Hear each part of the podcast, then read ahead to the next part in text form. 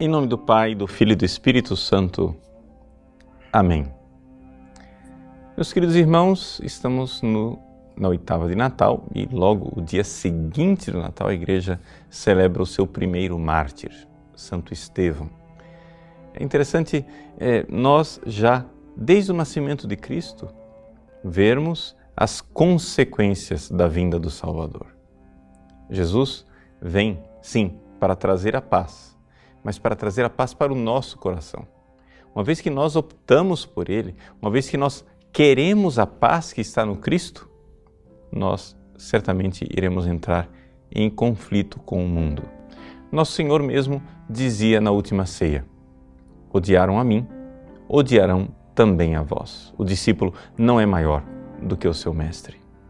E é exatamente aqui a realidade trágica, dramática do Natal.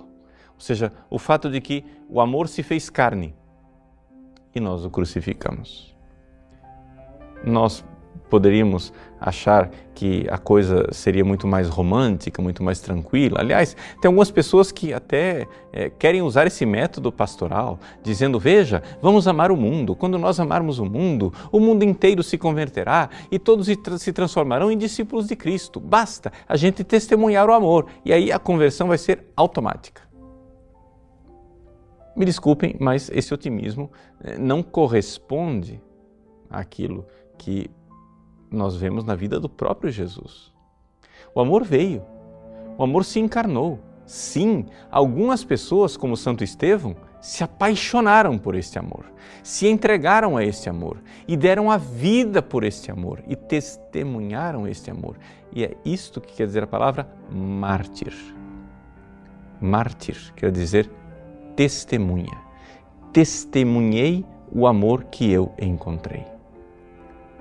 Mas esse testemunho não é aceito por todos. O Evangelho de hoje diz: sereis levados aos tribunais. E fazei o firme propósito de não preparar o que dizer, porque o Espírito Santo vos dará palavras acertadas. É isso que nós vemos na prática, na vida de Santo Estevão. Se você for ver lá nos Atos dos Apóstolos, você vai encontrar o discurso de Santo Estevão na sinagoga a primeira leitura do, da liturgia de hoje coloca isso de forma somente um pouco assim é, resumida. Mas se você for ler longamente o discurso de Estevão, você vê claramente que é um discurso todo ele ditado pelo Espírito Santo e não por uma prudência humana. Ou seja, se você for ler aquele discurso de Santo Estevão com a prudência humana, você vai dizer: Estevão é um suicida. Ora, ele sabe que ele está diante de uma plateia de pessoas que são verdadeiros antagonistas. E ele de repente fala aquela série de provocações, dizendo que o povo de Israel, desde Moisés, é, sempre foi um povo pervertido que se voltou para outros deuses. E todas as vezes que Deus enviou profetas para tentar reconduzir o povo à verdade da fé, esse povo matou os profetas, assim como eles agora mataram Jesus, que foi o enviado, o escolhido de Deus. Verdadeira parresia, sem dúvida. Ou seja, verdadeira é, coragem de testemunhar a fé, sem dúvida. Mas nós diríamos assim que humanamente ele teria sido imprudente, não é verdade? Uma espécie de suicídio. Bom, o fato é que Estevão estava sendo conduzido pelo Espírito Santo. E o Espírito Santo conhece os corações.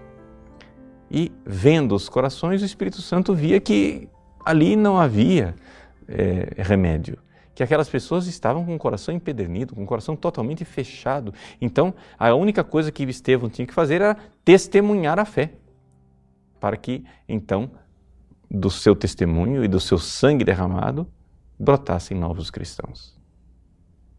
Nós também precisamos nos enamorar pelo amor de Cristo. Ele veio, se fez carne, precisamos abraçar esse amor e pagar o preço de crer nesse amor, mesmo que isto custe o derramamento do nosso sangue. Deus abençoe você. Em nome do Pai, do Filho e do Espírito Santo. Amém.